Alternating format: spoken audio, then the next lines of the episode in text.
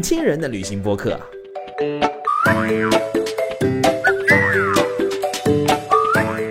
Hello，大家好，欢迎来到新一期的《到此一游》，我是渣哥。本期节目我们重回国际，和大家一起去看看印度洋之泪斯里兰卡。其实斯里兰卡呢是稻草人的第一条国际路线哦，我们还给它取了一个很美的名字，叫西兰的微笑。大部分人对兰卡的认知应该停留在西兰红茶，还有多年前那清新浪漫的斯里兰卡茶园小火车、海边小火车，对吧？但今天看到这个标题，嗯，相信大家应该有一点期待，在这片土地上有很多我们印象之外的神奇。今天呢，我们请来了产品人萌萌大美女哦，刚刚从兰卡探路回来，来和我们一起来聊聊兰卡的故事。来，萌萌打个招呼吧。Hello，大家好，我是萌萌啊，自封南亚滚刀肉，因为除了兰卡以外，接下来可能会在我们南亚的尼泊尔或者是印度去继续去探索发掘。哦，我们大家 大家 大家体谅一下，我们萌萌大美女第一次有点紧张啊，也有可能是因为昨天没有睡醒。那刚刚萌萌我们聊了，我们这一期的主题是西兰的微笑啊，萌萌啊，嗯，不要聊尼泊尔跟印度，我们留着后面好吗？我们忍不住为自己打一个广告。对对，等那些路线我们产出来了，我们再来聊啊。我们先来聊聊已有的我们的斯里兰卡，好不好？好，切换。斯里兰卡，如果说要有一个词儿来让萌萌来总结的话，嗯，你觉得第一个词儿冒出来的会是个什么呢？其实。呃，我觉得这条路线的标题其实是很好的，能够呃概括我这次探路回来以后对西兰、对斯里兰卡这个目的地的一个印象，就是微笑。它不仅仅是人们脸上大家随处可见的微笑的表情，更多的是这个国家在它的历史、它的国家的呃所有的背后，人们还能透露出来的那种坚韧的微笑的态度。呃，说到这里的话，我可能会简单的呃，用我的三脚猫功夫来提一下斯里兰卡它的过去、它的历史和它为什么我们说它的微笑背后有一种坚韧的力量。嗯，呃，斯里兰卡这个国家一个小小的印度洋上的岛国，嗯，呃，国家的面积就是就是一滴小小的眼泪，国家的历史呢也不过上下两千年，但是我们去往回溯的话，其实这个国家非常的苦难深重，从呃古王朝开始。这个他们的国家的这个王朝的更替啊，这个跟我们国家有一点像，不断的去王朝更替啊，这个抢夺政权。嗯。然后在国家刚刚政权稳定之后，殖民者开始因为去掠夺海上的这个交通的资源和他们的这个土地的资源啊，不断的有三波。这个殖民者陆续来到斯里兰卡去，去殖民，去去抢占这个国家的资源，啊，然后终于啊，这个斯里兰卡独立了，把这个殖民者赶了出去。没幸福几年，然后又因为一些更加久远的国家的民族的一些一些争议，国家内战开始了。这个可能小伙伴们都有知道，啊知道我我可能不知道啊，那我就提一下啊，这个内战直到二零零九年才结束。刚刚啊，珍惜到得到了来之不易的和平，那接下来又因为战争，因为这个国家的一些重大的错误的经济决策，然后又碰到了啊我们的口罩，然后这整个一一个下来呢，这个斯里兰卡的经济和国家的稳定的这个政权又受到了很大的冲击，所以我回看，当我呃。作为这条路线的产品经理，开始去了解斯里兰卡的过去和他现在的这些经历以后，我会发现这条这个国家它真的经历了非常多的苦难，呃，甚至说实际到了斯里兰卡以后，我们能发现的就是这个国家挺穷的。没错，对，这个国家挺穷的，但是在我觉得好像就像我们说，呃，很多很贫穷的地方却有最纯真的笑容和那种幸福感一样。斯里兰卡人他们在经历了所有的这些苦难之后，他们依然能够在冲。啊，我们这些不管是呃陌生面孔、外来的旅行者，能够报以一种善意的微笑，能够用一种，而且能够用一种非常坚韧的态度去面对他们眼下的生活。我觉得这种是兰卡人身上那种非常有利的一个部分。我觉得这种微笑，它可能不是开心，而是呃我们的生活总得过下去，我们这个国家总得延续下去。那不如笑一笑，就是这个样子。对，哦，我真的也没有想到萌萌竟然能滔滔不绝的讲那么久关于这个微笑。就是斯里兰卡，我以前的印象，它就是印度洋上的一颗珍珠。没错。对，它是一个岛嘛，长得像珍珠。然后我对它其他不是特别了解，可能只是那个小火车啊，嗯。有茶园，有西对。兰红茶很有名，但其他那些其实并没有特别的了解。但嗯。刚刚萌萌给我们做的那个 brief 而言，我就大概了解到说，原来它这个小国有小国的自己的那些灾难，嗯。啊小国人民的不易。对啊不管是战争也好，还是疫情也好，他们生活的会很不容易。在这个，而且岛国本身的资源也受限，是的，是的嗯，在这种很有限又多灾多难的情况下，当地的人还能报以这样的微笑，这个微笑可可以说是非常珍贵的。没错，哎，所以我们的路线也非常的契合这个名字啊，西兰的微笑，能感觉出他的微笑背后的那种。呃，我们感觉感受到的那些，跟嗯我们平常，因为它更难能可贵，所以它会更珍贵。没错，没错。嗯，那像我们这一次萌萌去探路，嗯有没有一些觉得好玩的啊，或者是印象很深刻的，有一些故事跟我们分享嘞？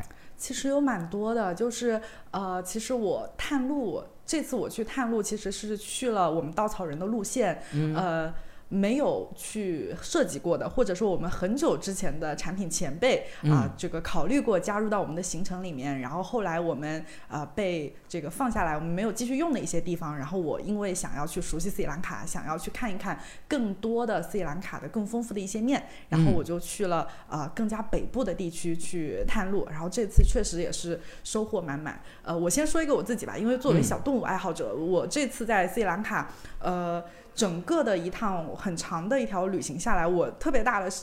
感觉就是，这个西兰的微笑不仅体现在他们的人的身上，连这个国家的动物都非常的 友好。对，就是我之前动物也在微笑，对对，就是我之前跟我的朋友说的，说啊，这个国家就连路边的流浪狗仿佛都在微笑，他们、呃非常的友好，就是生活啊在这个国家。它虽然是流浪狗在路边躺着，在树下睡着，啊但是它对人类的防备心，我觉得是我遇见的国家里非常少的。嗯他们嗯呃一群一群的流浪狗和当地人，他们都非常和谐的生活，然后嗯对于啊、游客呀，或者是走进他的身边想要接触的人，也都非常的友好。然后这个问题呢，其实我在当地的时候，我呃遇到我的那个地接伙伴，我还跟他聊过，嗯我还开玩笑说是呃因为你们这个国家这个广泛的信仰佛教啊，所以大家内心都非常平和，啊导致连狗都非常啊平和，非常 peace 吗？是个原因吗？啊，他说啊，你这样理解也可以呃这么去想，但其实是不是说狗有什么信仰，嗯而是说呃佛教深深的浸染斯里兰卡的嗯这、这片土地，所有的人都有一种对万物向善的这样的一种心态，就是你对狗、你对动物、你对生灵都很 nice，那动物对你自然不设防，它们也非常对人类也非常友好。其实这个点其实是蛮戳中我的，因为。我们到很多地方，我们会去，特别是一些流浪动物很多的地方，其实作为旅行者，我们会提醒队员说，啊、你要小心一点，你要提防一点。但在斯里兰卡，我们一起去，不仅跟当地人深入的互动，然后跟街边的街狗们也 也也非常好的感受到了一些温暖的触动，所以觉得，哎，这个微笑真的是散播四处。嗯啊，然后说回来说一下我这次。呃，更偏重在北方的探路体验。说到北方，我可能会想啊，我简单的顺着我刚才对于斯里兰卡的这个背景的介绍，再简单的多说一下。我们的这条路线，就现在稻草人的路线，其实是呃聚集在嗯旅行资源它的成熟度，或者是说它的丰富度更加高的这样的一个中南部的地区。嗯但是呢，如果我们啊、呃说斯里兰卡它的历史两千年，我们想要去往更前面走一步，想走到一千年之前，呃，兰卡它的背景啊、你知道斯里兰卡离印度的这个南部非常的近非，常近，对隔一个海对峡。呃，它这个国家的最主要的人口僧伽罗人，嗯。以及说呃这个内战的原因，僧伽罗人和泰米尔人对国家主权的这样的一个呃争夺的这个溯源，哦就是也是两个哎民族、民族问题，嗯以及说佛教，我们都说佛教其实是在印度啊长出了火种，嗯但最后呢，它这片火种在斯里兰卡被绵延了下来。这些所有的东西都跟千丝万缕的跟斯里兰卡北部这个国家一千年前的这个王朝的背景啊，它的这个宗教的起源，它的人的迁徙的过程都有关联。所以我当时就非常的好奇，在南部走了一圈我们现在的行程，就是一些非常漂亮的这个国这个国度美的一面，我都嗯感受到了。然后我就开始好奇，我想再往前走一步，这个国家哦之前它为什么会啊、走到现在的哦这个样子？所以所以你就去北部了。没错，去北部看一看，更加、更加原始的北部去看一看。嗯我当时的计划其实非常紧，就是每天都是日夜兼程的那种。啊我原先的计划呢是要从呃这个岛国的，可以说岛国的西边儿的国这个科伦坡，它的首都，嗯我要用一天的时间一口气杀到它的东北角的这个这个海滨城市廷可马里去。哦然后在这个途中呢，其实有两个啊、斯里兰卡的这个之前的这个古王朝的古都所在地，嗯啊。这个名字有点拗口，我就不说了，我怕我的舌头缠到一起啊。其好的好的中有一呃个我非常感兴趣的地方叫做 Polo Naruwa，、它曾经呢也是我们哦，确实确实比较拗口。对对，这个 Polo Naruwa 呢是出现在我们之前的老产品人的探路笔记当中的，然后也勾起了我的兴趣。嗯，老产品人是这么说的，就是在这里你可以看到啊、佛教还有。信仰佛教的不同的民族的人如何在这片土地上留存，以及说我们通过王朝遗址来去感受曾经一千年前这些政权的更迭的就所有的这些背景。啊，我觉得吸引到我了，所以我在去往廷可马里之前的那个傍晚，我就快速的在波罗纳鲁瓦去做了一个停留。这其实斯里兰卡的这些曾经的这些执政者，他们的这也是我当时的司机跟我讲的，他们曾经留下的一些执政痕迹是非常典型的。当你到了一个古都，啊，首先啊，你能看到一片人工湖，人工湖的旁边一定会有一个半球形的佛塔，佛塔和湖人工湖的附近一定还有一个古村，这样子的三个点其实就是曾经有古王朝，甚至说古王朝的王宫遗址留存过的一个痕迹。哦因为水、蓄水、水库对于国王来说非常的重要，是挖一个人工湖，然后去在这边把他们的宗教信仰、他们的佛塔给建造起来，然后让他们的子民村庄开始在旁边建立，这就是一个一个一个政权的一个最初的一个样子。嗯，我当时啊，夕阳西下，然后流连在那些人工湖和在里边游泳的当地人的这个这个那个气氛里。湖里还还有人可以哦，游泳。当地人在跳湖好吗？在跳湖游泳，然后哦我就、我当时在赶路，但我心非常痒，我在想，如果我也能在夕阳西下和当地人一起在这么干净而又漂亮的湖边去、啊去游泳玩水，真的太开心了。但我的探路时间真的很赶，嗯然后我的司机当时就提醒我说，不能再停留了，咱得快点。然后因为我们晚上还有两百多公里的路要赶，嗯所以就是快速的在呃夜幕降临之前来到了这个曾经的普罗纳鲁瓦的这个呃这个王朝的遗址啊，这个这个地方我觉得。呃，因为我的 时间非常紧张，我没有花时间在我的朋友圈里去记录这次经历。但是，就像我回来以后很激动的跟不同的朋友，呃，去聊到的一样，那天晚上的体验一定是我，呃，在斯里兰卡的全程中，甚至说我很长时间里边一个旅行或者说自我探索的一个一个高光时刻。哎，为什么呢？对，那一天呢，其实它这个王宫的遗址，嗯它其实是非常狭长的一条，是你游览过一些遗址带以后，你要坐上车，然后继续往前开个几百米、一千米，然后遇到了第二个遗址，你再停下来看。我呢，就是在不同的，其实都是一些断壁残垣，我只能从每一个遗址建筑前的这已经斑驳的牌子上，一个一个的去读，去了解这些发生在什么多少多少公元前多少多少年，然后发生哪个国王在这里建造了什么。建，然后什么时候把这个佛像给啊、引入进来，然后又是有了什么样的壁画？读完这些故事，到我的呃当天的这个遗址记的这个行程的最后呢，天已经完全黑了。然后我的司机跟我说，前面还有一个你一定要去看一看的东西。然后当时他就远远的把车停在了树下，然后跟我说前面有一个佛塔，你去看一看。当时天已经完全黑了，我只能远远的看到佛塔周边有一些灯亮着，然后呢，它面前被大树遮盖，就是一个很、嗯好像有点神秘的地方，指引我过去。它这个半球形的佛塔，其实是在南亚的很多国家，我们都可以看到，它其实是呃佛教的这样的一个信仰场所的早期的一个非常早期而又典型的一个形式。嗯嗯当时呢，我就啊，我还记得我当时的虽然非常迫切的想要去看佛塔，但是我又被月光所吸引，然后站站在树前拍了好久的月光。等我真正走近的时候，我真的被那一幕给给触碰到了。就是当时我是唯一一个背着背包的，就是一脸茫然的一个旅行者。除我以外，当时可能只有几十个人在那边，他们都是啊。晚上过来做礼佛和祈祷的当地的应该是泰米尔人，我从他们的着装来猜测，三三两两的家人，我就记得印象非常深刻的是，当我围着佛塔。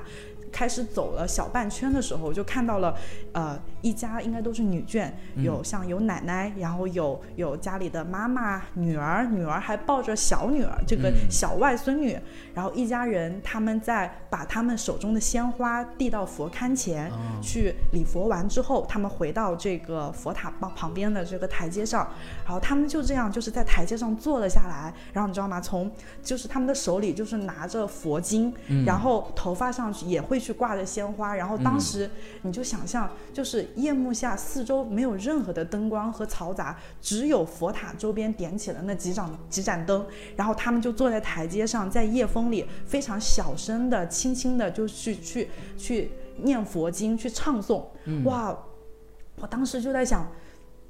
这是真的吗？这个场景真的被我给遇到了吗？这是真的吗？然后我在绕着佛塔走的时候，就是。发现有很多家庭，他们可能就是。就有点像我们国内，大家吃完饭了，我们要去做一个日常的一个什么散步的活动，来到佛塔前，大家席地而坐，在台阶上，在在在墙角边坐下来，掏出他们的佛经，然后就开始小声的就这样子用他们的一种韵律去去唱。嗯，然后我当时真的就是傻傻的站在那里，还愣愣的问旁边一个经过的女孩说：“我可以在现在把鞋脱了放在这里跟你们一起走吗？”他就点头默许。然后我就在这边一圈一圈的走了几。圈，然后在我走到最后一圈的时候，他们有一个小屋子，嗯，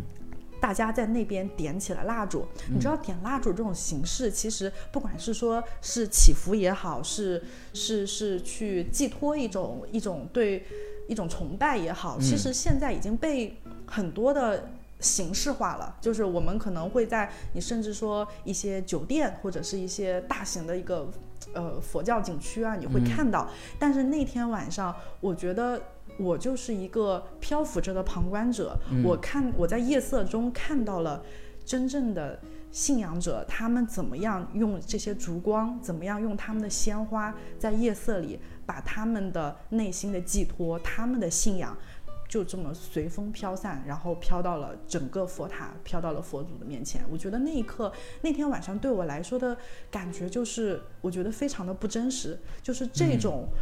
旁观者的视角，已经很久没有出现在一个旅行者的身上了。嗯，所以我那天晚上，呃，直到我的司机过来喊我说：“咱真的得走了，不然我们可能要深夜才能到海边。”嗯，然后在路上，我就我还问他，我说，呃，这边我看他们的装穿着有点像泰米尔人，那他们是印度过来的吗？他说，呃，如果他们信仰佛教的话，我相信他们现在呃自我认同可能是僧伽罗人吧。其实这个我不知道，我不清楚，其实司机也不清楚。但是我觉得，其实在这个国家，呃，你到底是哪个民族的人？你到底对这个国家，你对你自己的民族认同是什么样的？其实我觉得，可能我们还需要更多的时间去了解。但是那天晚上的那个场景让我觉得说，其实呃，信仰它是很重又是很轻盈的东西，你就可以把它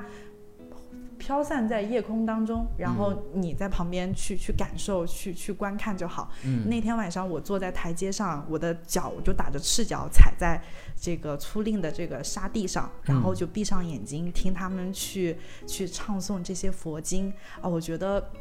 这个场景。我已经很难用语言描述出来，我觉得我的语言太贫乏，只能表达出当时我震我的那种冲击感的十分之一。然后呢，我在呃，我觉得就是一一点点佛光闪耀的那种体会。我在离开佛塔，然后啊坐上车，跟我的司机师傅我们发动车，然后离开这个整个遗址区的时候，伸出头我看向窗外。当时的那个星空，我觉得可能是我真的好几年里没有见到的那么璀璨，然后又好像是一路伴随我前行，直到我走出很远很远的地方，还一路可以看到星空在我背后闪耀的那样的一种感觉。就现在说起来好像有一点神奇，但是我觉得其实那天晚上我好像碰到了一些我已经很久没有触碰到的关于旅行的意义和旅行的感动的东西，就是你真的去。不设防备，不设预期，以及说你不要去因为时间上或者是行程上的一些妨碍去停止了你自己的脚步。你只要往前去走，往前去看，旅途中真的有太多值得让你停下脚步的那种惊喜在等着你。嗯啊，这是我那天晚上的感受。不知道啰啰嗦嗦说了这么多，能不能让渣哥也感觉到？我真的，我都。我这个时候想很，我这个时候很想给你鼓个掌啊！太美妙了，真的。对我，我能感受到萌萌的激动，文文的那种无法停止的倾诉欲啊，想跟我们分享他此刻那一刻啊感感受到的美妙。我真的是有被你带入，我觉得不是当事人不在那个环境下，此刻那个环境下出现，他可能很难跟你产生那样子强烈的共鸣。没错，去感受到你想象中的那种生命的美妙的这种感觉啊，我就会比较。所以我觉得这才是。走出去的必要性吧，你得走出去，不管去哪里。就我当时在朋友圈，我就只发了一句话，就是旅行，你只要走出去，总有好事发生。嗯，真的是这个样子。对我听刚刚萌萌在分享的时候，我印象最深的一个啊，呃，当你在讲到鲜花、蜡烛，然后家人像饭后散步一样去那边去唱诵佛经，嗯嗯，给我的感觉就是，它就是。一种反差，或者说是你得不到的一个场景，突然出现在你面前的那种感觉。对，可以这么说。对，在我们的周围的环境里面，你可能已经习惯了，比如说狗咬你。啊，野狗你就要离它远一点啊！对对。但是在斯里兰卡这个微笑的国度，连狗都在对你微笑，对吗？对。就会觉得哇，这个这个真的能反映出这一个国家的人民或者这个国家的文化，它的一个底层的一些价值。嗯。还有像他们对于佛，比如说像南亚那边，我很喜欢的就是他们喜欢用鲜花来供奉。没错。对，不像我们这边哈，像上 上香或者啥哈，他们会用鲜花来代替上香这种，然后把它们变成生活里面的一一部分。他他不是用芬芳去礼佛，同时去洗涤自己。对对对，他们不是那种很直白的求，对啊，就是我许个愿，没错没错。他们就是一个日常，可能我吃完饭了以后，我就会自然采一朵鲜花，捧个荷花，我就去佛佛佛呃佛庙里面去。对的，去礼佛，然后可能带着我的家人啊，然后像他们唱那看那个佛经，唱诵那个佛经，也可可能跟我们唱歌是一样的一个。对，就是这种非常日常又很神奇的一种感受。对对，他这种融入到日常以后，我能从萌萌的讲述里面感受到那种 peace 的感觉。非常 peace。那天晚上，我觉得我好像整个人都被筛选了一下，特别是特别是那个可能有一些安静、稍微安静的场景，然后还有星空啊，没错，我觉得星。空真的也是会非常治愈人。对，我觉得那天我好，我好像我的这个 buff 被顶到顶点了，就是 呃，这个老天决定给我一点点小小的奖赏，因为前面太惨了，是吧？对。然后刚刚萌萌最后那个我也很有感触的，因为。呃，最开始我们这期节目最开始的时候，我们就有提到，它其实有经历过很多的变动嘛，包括战争。那有时候可能我听到的第一反应是说，既然那么 peace 了，对吧？既然我连狗都在微笑了，为什么还会有战争啊？还有就是像刚刚呃，萌萌也提到过，说僧伽罗人跟泰米尔人啊，他们可能宗教就会有些不同，对，就一个是佛教的啊，一个是印度教的啊，他们就会有些不同。但刚刚萌萌在讲述的时候，你看那个寺庙，其实已经无所谓。它是印度教还是呃佛教的寺庙？来的人也其实无所谓，他是僧伽罗还是泰米尔人？是的，是是，对。所以有一些问题，可能我们呃没有正确答案，或者我们可能找不到那个答案。但是它就是会这样去发生。是，嗯嗯。然后我们旅行的意义，走出去的意义，可能就是去看见，去体验。然后它能跟我产生一些，跟个体产生一些连接。没错，其实你像哪怕是一个小小的斯里兰卡，你说它的呃宗教信仰，还是说它的民族经历过的这些战战争跟苦难，嗯，你说我们要分一个对错，好像说作为这个主要民族的僧伽罗人占了嗯绝对的话语权。嗯但是其实，当我作为一个第一次踏上斯里兰卡这片土地的一个人来说，我在嗯去之前，我了解了一些背景资料。嗯到了当地以后，我通过我在南部跟北部不同地区的行走跟观观看，我发现不可能，呃，你得到一个正确的答案，或者是嗯得出一个结论，嗯或者说你不可能。保证每一个人的答案都是一样的，因为这件嗯。事情本身就非常的，呃，主观，甚至说，其实我觉得这件事情对错本身，在当地人在斯里兰卡本身，它就是一个模糊的界限。嗯你就像呃，我之前也是在想说，这个国家它经历过三波欧洲的殖民者，然后嗯又因为这个泰米尔人跟僧伽罗人对国家主权的这个争议，或或者说宗教上面的矛盾，有嗯了嗯这个内战的爆发。嗯但是其实你看，他们现在跟所有的这些痕迹都在。呃，融合在一起的生活，嗯嗯。像这个荷兰人来了，这个建造了荷兰运河，那就使用运河，我们用运河嗯嗯去、去运香料好了。对现在还在使用。这葡萄牙人来了，他们带来了这个天主教，那行，那我们就建立呃漂亮的天主教教堂，我们就继续信仰这个天主教。嗯嗯，啊，然后这个英国人来了，选中了高山的这个这个这个茶园对茶园就是高地，然后我们觉得气候合适，英国人觉得气候合适，那就种茶，行，那就种。英国人已经离开很多，就已经离开斯里兰卡几百年了，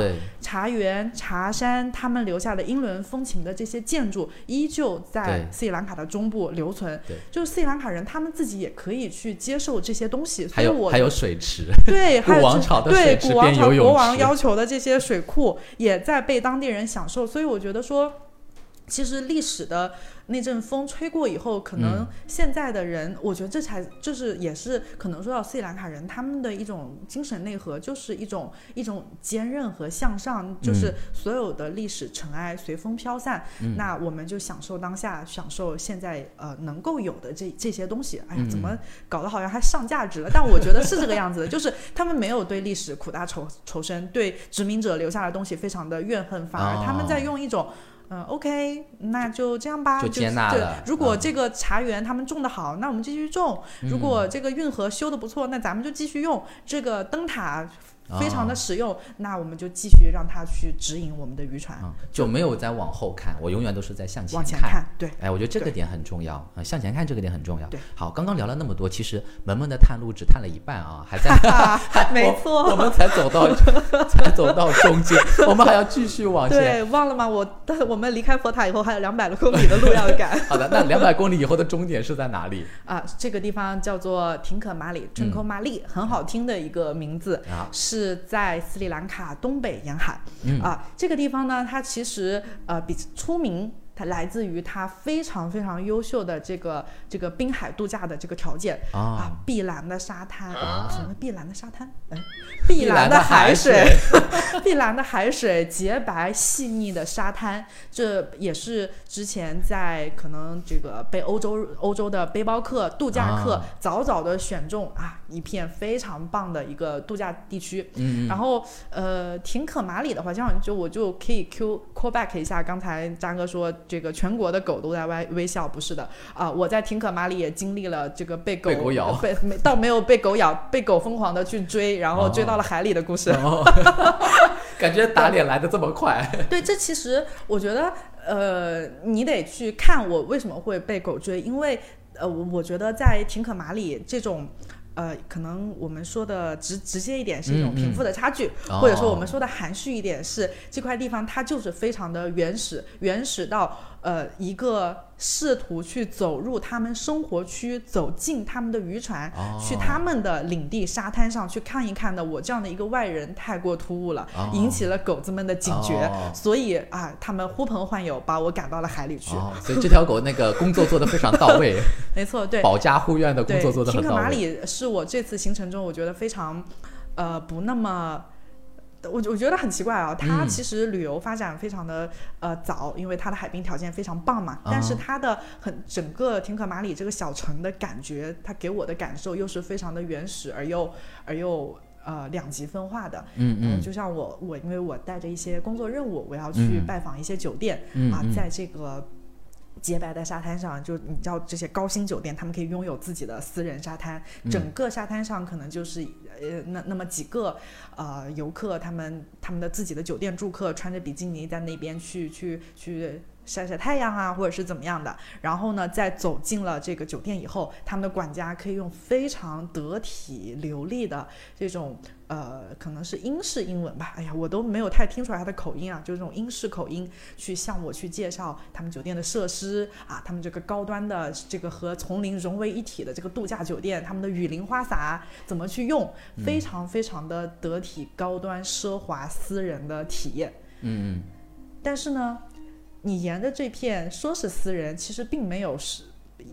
阻止那些其他地方的这个贫穷地区的狗狗们进入的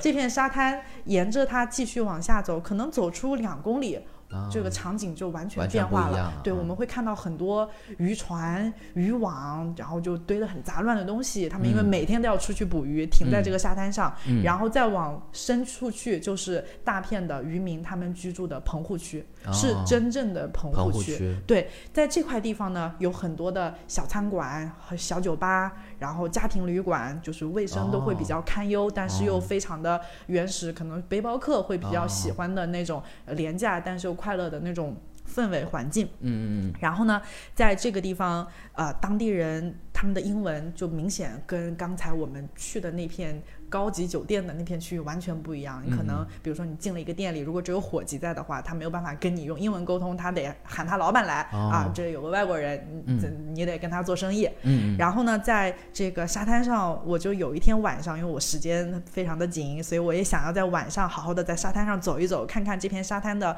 呃品质和体验感。嗯然后也是在那天晚上，我会遇到当地人，就会看到我，他们就会呃追上来。他们其实可能并没有恶意要伤害我，但他们会远远的追着我，喊我说 “man man give me money”。对、哦对，就是然后呃，我会觉得。当时当下我可能会有一些害怕，嗯这个这个音频我爸妈听到了，因为他们应该会非常担心。但实际上我在回到了自己的酒店房间以后，我会觉得有一些。嗯，内心有一些说不出来的感觉，我不知道扎哥你能不能理解我那种感觉？你你你在一个享受着这么一个美丽海滩的地方，嗯你你前身还在酒店里，前前一脚还在酒店里看着，哇哦，奢华、高端、牛逼、了不起，然后转身你会发现当地的人民他们其实过着一种。呃，非常只只有一个生活来源，就是他们面面前的这片大海。他们看海可能看的不是美丽，他们看海看的是他们这这片海养活了他们。对对，然后他们不管是追着你去要钱也好，还是说他们的棚户区多么的多么的呃杂乱也好，这些东西、这种冲突感在我的心里面，让我在廷可马里短短的两天里，我没有办法消化这种感受。嗯嗯然后呢，同时作为一个非常关键的一个它的一个这个港口要塞，曾经也是被殖民者选中作为一个去进出口的这样的一个关键的商业和这个商业贸易以及说军事的这样港口要塞，他们这边也有大片的像这种。啊、军事区你知道的，就是一般港口上都要做的瞭望台啊、灯塔呀、这样的地方，然后也是一些属于遗址这样子的这样，或者说旧址这样子的一些景点。我当时也想着说我要去看一看，嗯，非常的神奇。就是我坐着突突车过去，前脚我还在扒在突突车的这个窗口跟司机说，哇，这里怎么这么漂亮？这是荷兰贝吗？这荷荷兰港湾吗？怎么这么漂亮？哇，碧海蓝天沙滩太美了。然后一个转角。进入了我们的这个古城的这个要塞之后，然后迎面走来的全是盛装打扮，因为当天是一个周日，我记得、嗯全是盛装打扮前去他们的这个印度教去哦做他们当日的这个这个祈祷的。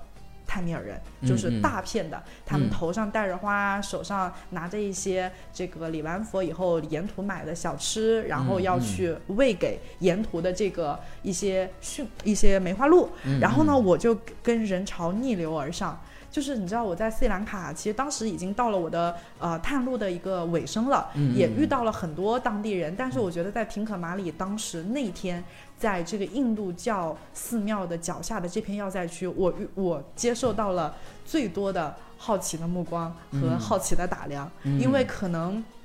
呃，作为唯一的东亚面孔啊，我我背这个背包，突然在他们去做这个当日的这个礼佛活，哎哎，印度教是叫礼佛吗？还是说他们的祭拜活动？嗯，没事对，就是这样子的一个嗯宗教仪式的情况下，我忽然闯入，然后大家都非常好奇的打量我，跟我呃又好奇又想跟我打招呼，又不好意思跟我打招呼的那种状态，然后我就一路去走到最高点。这座呃印度教寺庙它非常的特别，因为它占据了可以说整个廷可马里最高的制高点和最佳的俯瞰汪洋、看海景的这样的一个角度。嗯，然后呢，很多这个神像，也就是说一一座最大的神像，就是坐坐坐在这个制高点上，然后享受着整个廷可马里的一片汪洋。当时我还觉得很好奇，就觉得，哎，他们把最佳的观景点给了他们的神，嗯嗯啊，在这片呃，其实欧美客人也非常多的一个海滨小城、嗯啊，然后这个泰米尔人还过着非常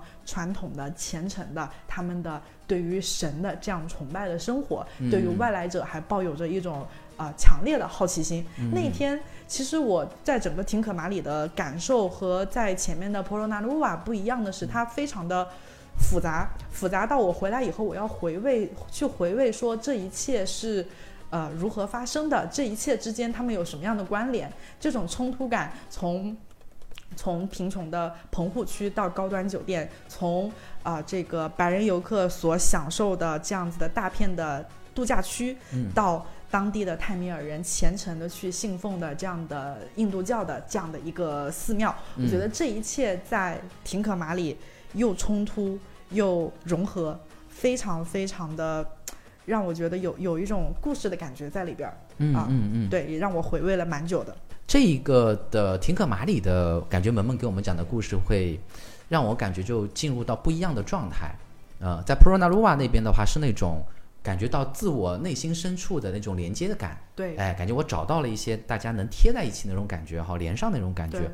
然后在廷可马里的话，我就感觉哇塞，这次探路探值了，就是在短短的时间里面，我可以经历到各种的碰撞，啊没错，不管是贫富上面的，对，还有我们刚刚会讲到说，我们西兰的微笑就是那个微笑，嗯但是我们确实也会有不微笑的部分啊。然后还有就是像军事区和佛教，哦，不能说佛教，宗教，宗教对，它会突然在同一个时空里面出现。对，还同时还有度假区在这里同时出现。对对，它整一个的这一种这种冲击，嗯就会让你感觉、哇，就我我在的这片地方就很神奇没错，啊啊！不管是他们的生活的方式、生活的人等等。啊是的，嗯嗯，对，像这一次探路这两个点，以后会在我们的路线里面吗？啊、这个可能要再去更多的斟酌一下吧。一方面的话，嗯呃，去往北部地区确实车程上增加了不少，这个呃，大家的假期都比较宝贵啊啊。我们这个如果这个在有限的时间里面，还是希望说能够把大家的假期放在更加成熟的车程更加稍微短一点的这个南部区域。啊但是因为这次特别的探路体验，嗯以及说对北部就稍微的亏得一脚吧，日后嗯的话也希望有可能能够把这些更加呃丰富多元的蓝卡加入到我们未来的行程新的路线或者是优化当中去。对对对，因为以前我印象中，我们只有那个僧伽罗，就是南部的，嗯对北部它那个时候确实那个时候还不是特别的安全，两边还有一些纷争嘛，小小的摩擦，哎，小对小擦摩擦，走火。哎，对对对。那从目前来看的话，国内它整一个斯里兰卡国内应该是趋于稳定的状态了。嗯，对的啊，像北部的话，应该有一些自由背包客啊，啊小部分的一些游客也嗯会到北部去了。对，嗯。我觉得在斯里兰卡旅行的话，可能对于现在一个呃可以说百废待兴的这样的一个状态下，嗯。嗯我的旅行建议呢，可能说从安全角度出发，呃，我们女性女性旅行者就是我们不要落单。啊、嗯。除此以外，我认为兰卡它其实它这个国家的底色其实是善意、善良和、嗯和嗯。和他们和他们信仰的宗教有关系嘛，所以我、我觉得只要不要落单，安全和这个目的地的这个体验度没有什么问题。嗯嗯。那如果说现在我们去，像如果我们稻草人的路线啊，去南卡的话，我们主要还是集中在啊、呃南部区域的啊、那那南部区里面有一些，比如说特别呃让萌萌会觉得印象深刻的，或者值得可以跟我们来分享的一些点吗？嗯，也蛮多的，让我想一想。哦，还要筛选一下。让我筛选一下。呃，我们南部的话，其实我这次我我发现就是呃。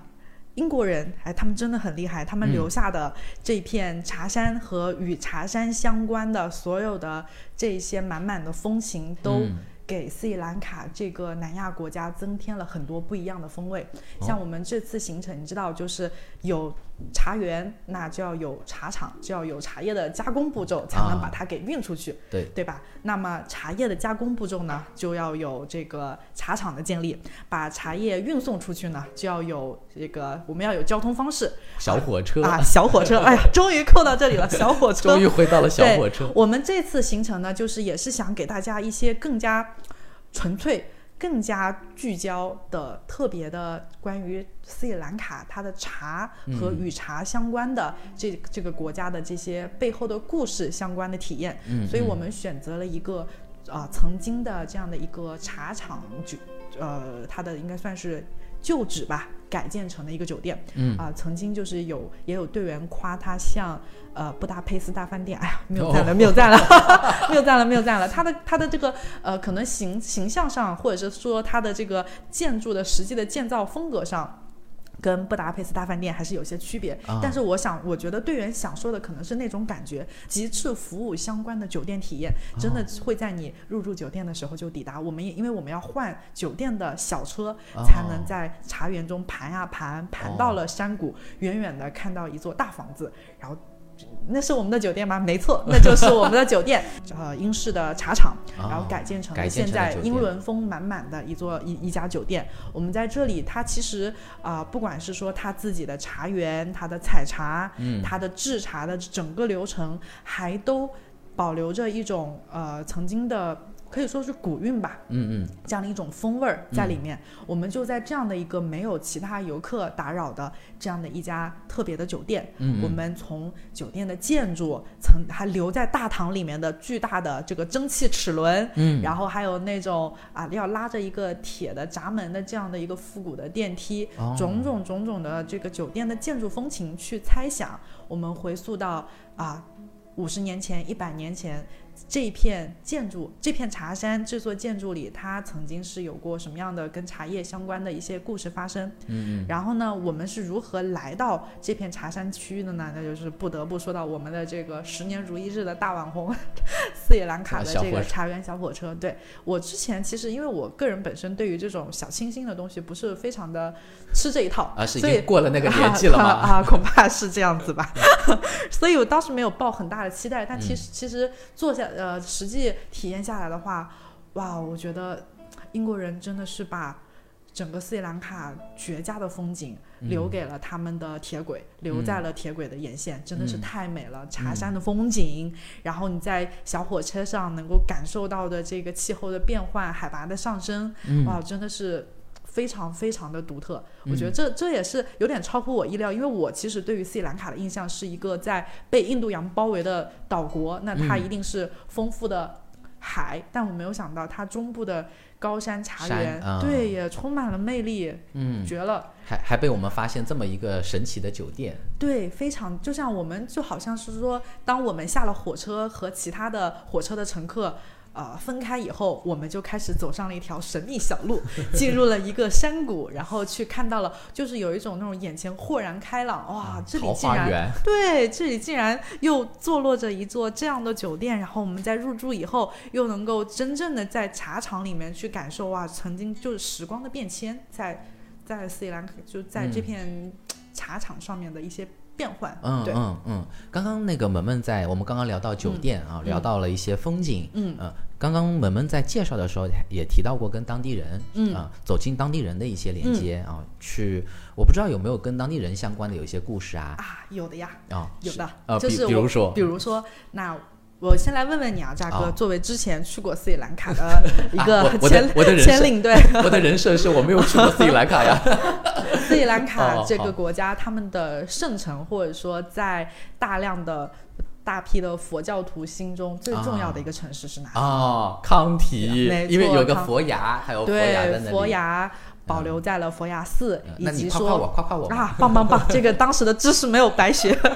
对，佛牙寺，以及说在这个康提是整个斯里兰卡在三波啊、从这个荷兰到。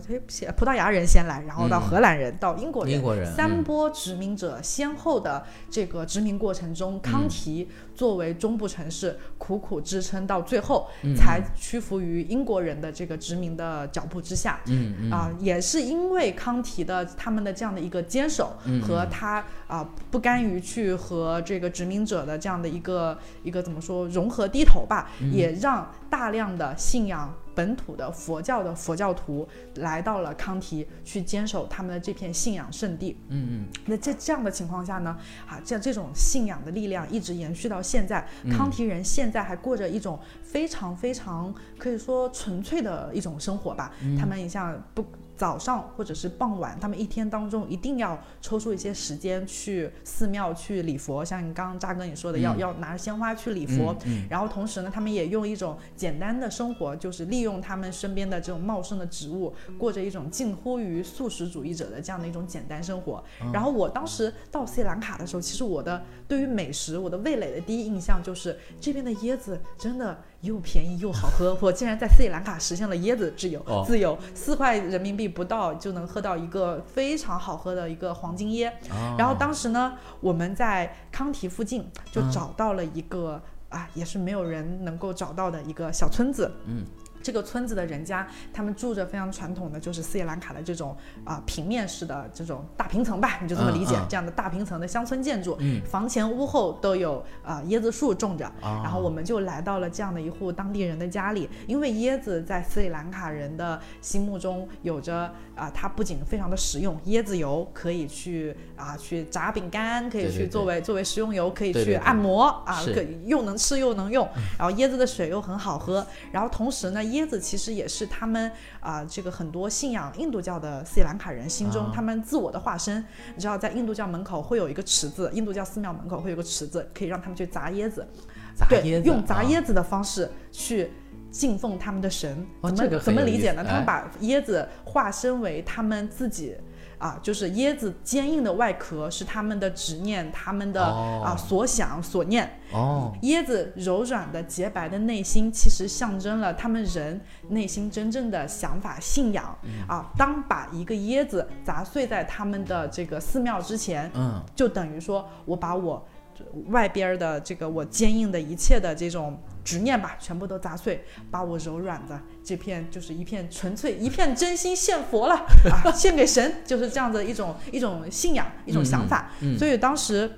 我们来到当地人家里，就是也是被主人欢迎，去参观他们的家，啊然后去了解说，哎，我们看一看男主人真的非常灵巧的，直接上树就去给我们采椰子，直接在家里的院子里给我们开椰子喝。对，就爬它的椰子树也是很高的啊，那种，对对对，就是椰子树，对，迅速的就爬上去了，就是剩剩下我们在下边张着嘴去去很去惊讶的看，嗯。然后呢，我们啊非常，我觉得这这一点特别有意思的就是，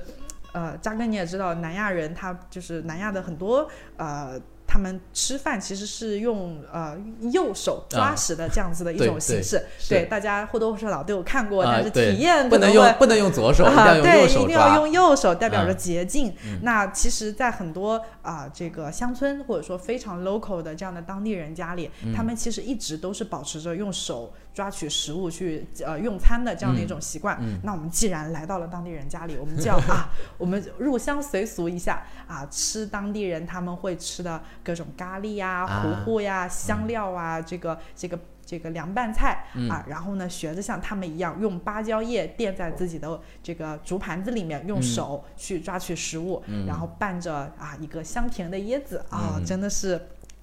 非常独特又 local 的体验。对我感觉口水都要流出来了，现在可能也饿了。这个是南亚的手抓饭，对对对，手抓饭就给你五种不同的糊糊，如何用自己的五根手指把它拌成你喜欢的一个好吃的饭团。对，哎，我觉得如果是喜欢那种咖喱啊，嗯或者喜欢那种不能说素食吧，就偏嗯素食，可能到那边他们真的还是到他们的天堂了。没错，香料的味道，如果喜欢的话，我觉嗯得南亚其实是一个蛮好的目的地。嗯对嗯嗯，他们有丰这种丰富的这个香料自己的生产基地，不能说生产基地吧？啊，对，可以是这么说，是是是生产是生产基地，在这边它就是属于香料产地，而且这个香料香料产地是保密的。哦啊、它是卖给欧洲贵族的，哦然后欧洲贵族所以才只能从中东阿拉伯那边买，阿拉伯就是这样来起家。哦，又学到了一个新的知识。看来我对斯里兰卡的背景还有一些啊不不不可以，再已经学习的不不不，已经非常的足够了。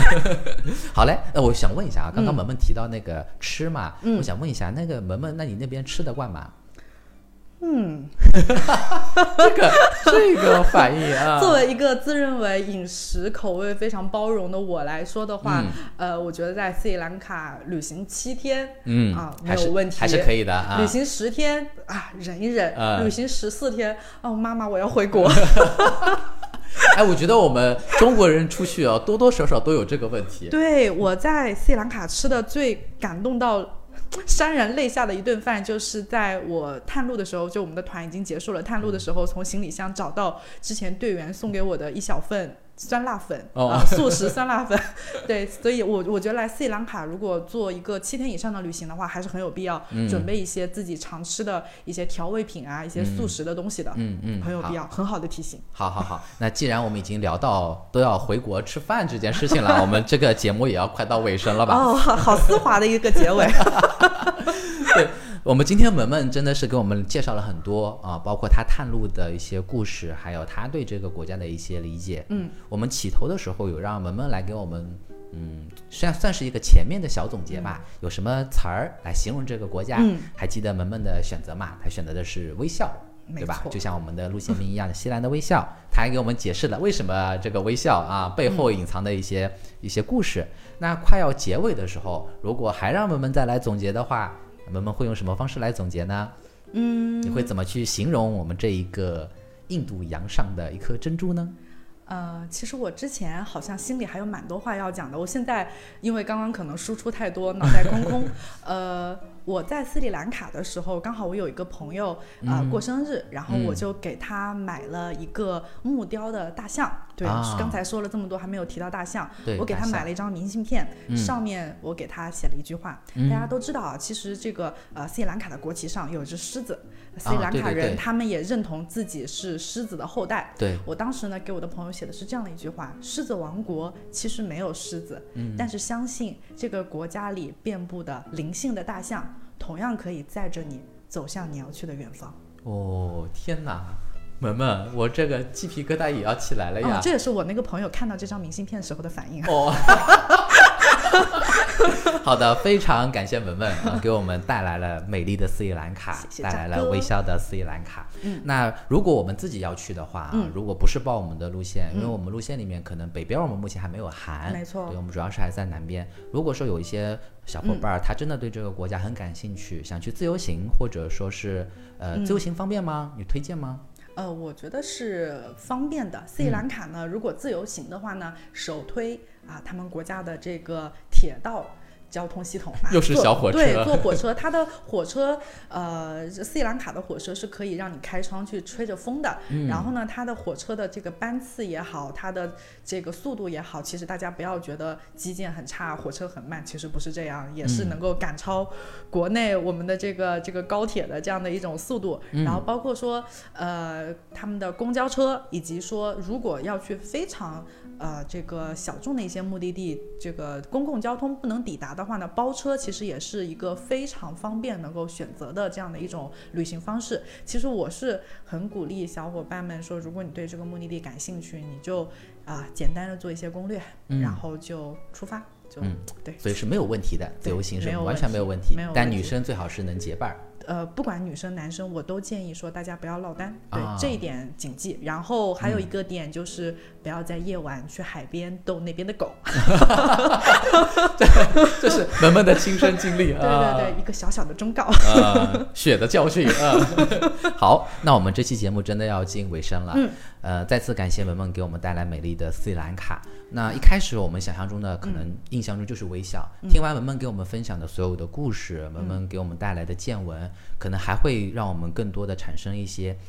多元、包容、乐观啊、这一个国家，因为它有不同的民族，实际上它有不同的宗教信仰，它有非常多的一些很痛的历史，嗯，但是它依旧这边的人可以很乐观的包容所有的点，依旧这样很努力的，不是往后看，而是所有人都是在往前看，努力的生活着，乐观的生活着。嗯，好，那我们每一期到此一游呢，都有一个传统，就是最后收尾的时候会念一段我们来自队员的话。啊，这一期是哪个队员给我们说了个什么话呢？让我们一起来听一听。加勒古城苦等的夕阳，狮子岩暴雨后的彩虹，人潮熙攘的佛牙寺，围观我们的当地老乡，